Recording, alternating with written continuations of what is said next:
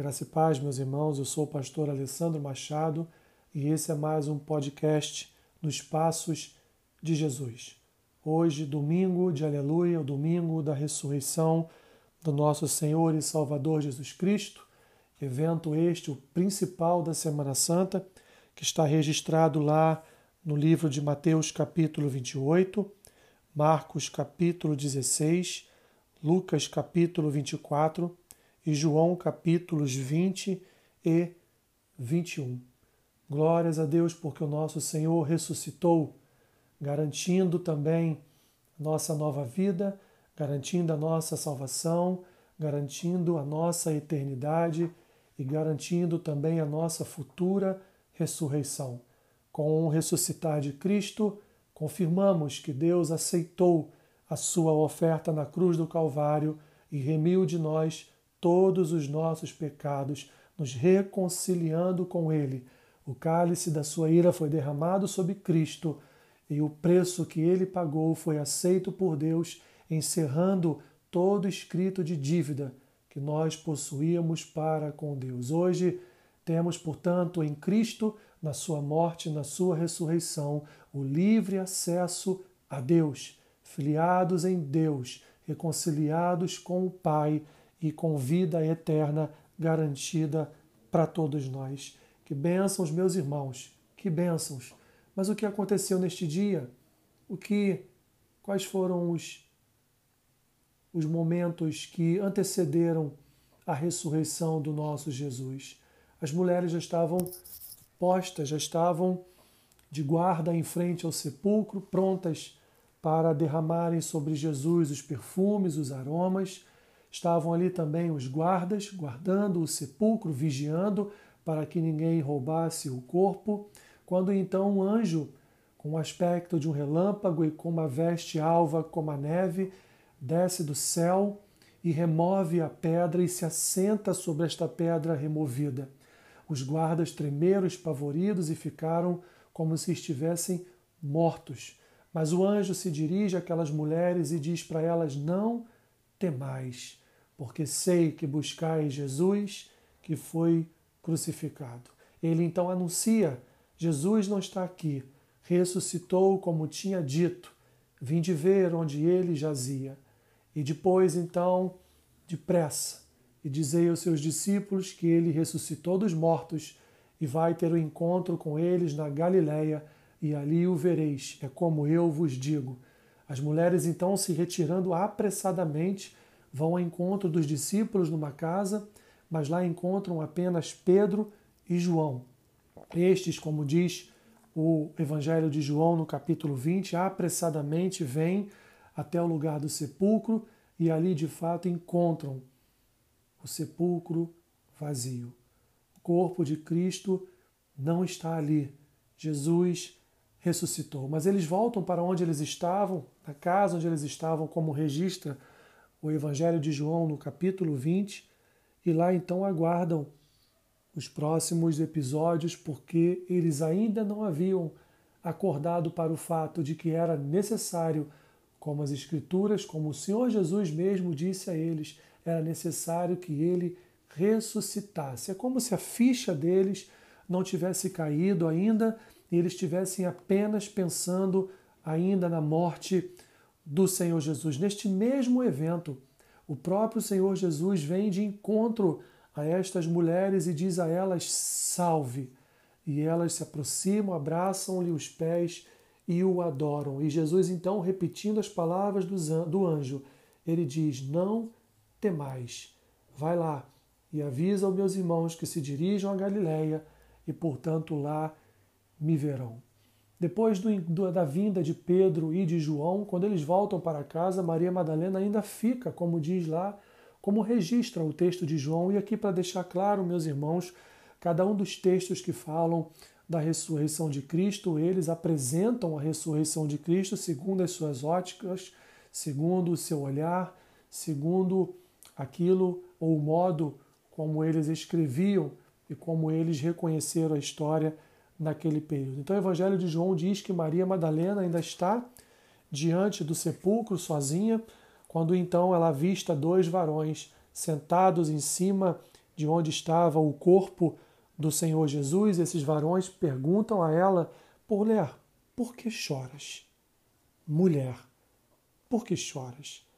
E ela responde lá em João capítulo 20, versículo 13: Porque levaram meu Senhor e não sei onde o puseram. Neste mesmo instante aparece um outro homem que para Maria Madalena tinha um aspecto como de um jardineiro. E ela então diz a esse homem: Senhor, se tu levaste o corpo dele para algum lugar, por favor, me entregue, que eu o levarei. Mas então este homem chama pelo nome Maria, e Maria então, no mesmo momento, responde, responde Rabone, que quer dizer mestre, e reconhece a voz do seu Senhor. Ele então diz para ela, ainda lá em João capítulo 20, agora no versículo 17: Não me detenhas, porque ainda não subi para meu Pai, mas vai ter com os meus irmãos, e diz-lhes: Subo para meu Pai e vosso Pai, para meu Deus e vosso Deus. Depois Jesus tem um encontro com dois de seus discípulos no caminho para Emaús, quando eles também, no primeiro momento, não o reconhecem. Até que Jesus então chega à casa onde estão reunidos ali os discípulos, entra naquela casa e diz para eles: Paz seja convosco mostra-lhes as mãos e o lado, e os discípulos se alegram ao verem o seu Senhor e Salvador ressurreto de novo com eles. Jesus então outra vez diz: Paz seja convosco. Assim como o Pai me enviou, eu também vos envio. Jesus então tem um encontro com seus discípulos e permanece com eles já num momento um pouco distante da sua ressurreição, fugindo ao dia de domingo, dando sequência à história, às consequências da sua ressurreição, Jesus então permanece 40 dias com aqueles homens até o registro lá em Atos capítulo 1, quando ele então volta para o Pai, como diz o texto lá em Atos capítulo 1. Estando eles com os olhos fitos no céu, enquanto Jesus subia, eis que dois varões vestidos de branco se puseram ao lado deles e lhes disseram: Varões galileus, por que estáis olhando para as alturas? Esse Jesus que dentre vós foi assunto ao céu, virá do modo como vistes subir. Meus irmãos, esse domingo, domingo da ressurreição do nosso Senhor, Domingo que ocasionou aquelas pessoas que não tinham mais a esperança de ter o seu mestre de volta. Este domingo é para nós. Domingo que nos deu vida, domingo que nos deu liberdade pelo Espírito Santo, domingo que nos libertou do cativeiro do pecado, domingo que nos deu a esperança de vida eterna, o domingo que nos deu a esperança de uma ressurreição futura. Domingo que nos deu a esperança, como diz o apóstolo João em sua primeira epístola, no capítulo 3. Domingo que nos deu a esperança de que um dia teremos o corpo glorificado e seremos semelhantes ao nosso Jesus.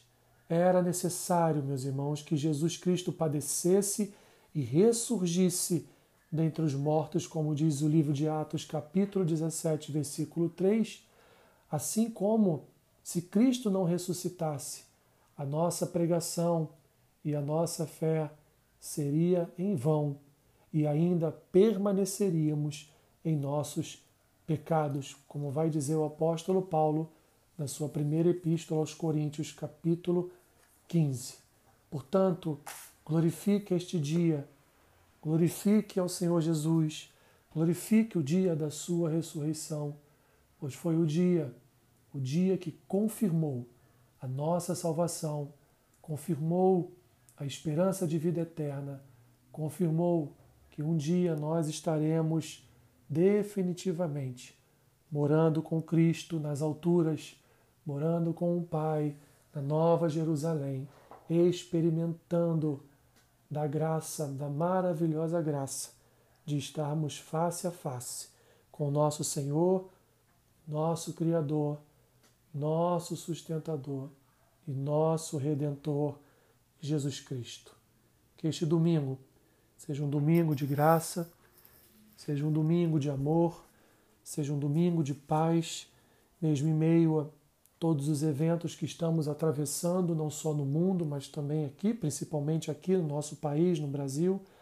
Que seja o domingo que a ressurreição de Cristo traga paz para o teu coração, alívio para a tua alma, porque tu agora pertence ao Senhor e Salvador da tua vida, aquele que pagou todas as tuas dívidas, aquele que levou o perdão de pecados até a tua vida, aquele que te selou com o sangue que purifica, que santifica, com o sangue que perdoou pecados e que remiu pecados.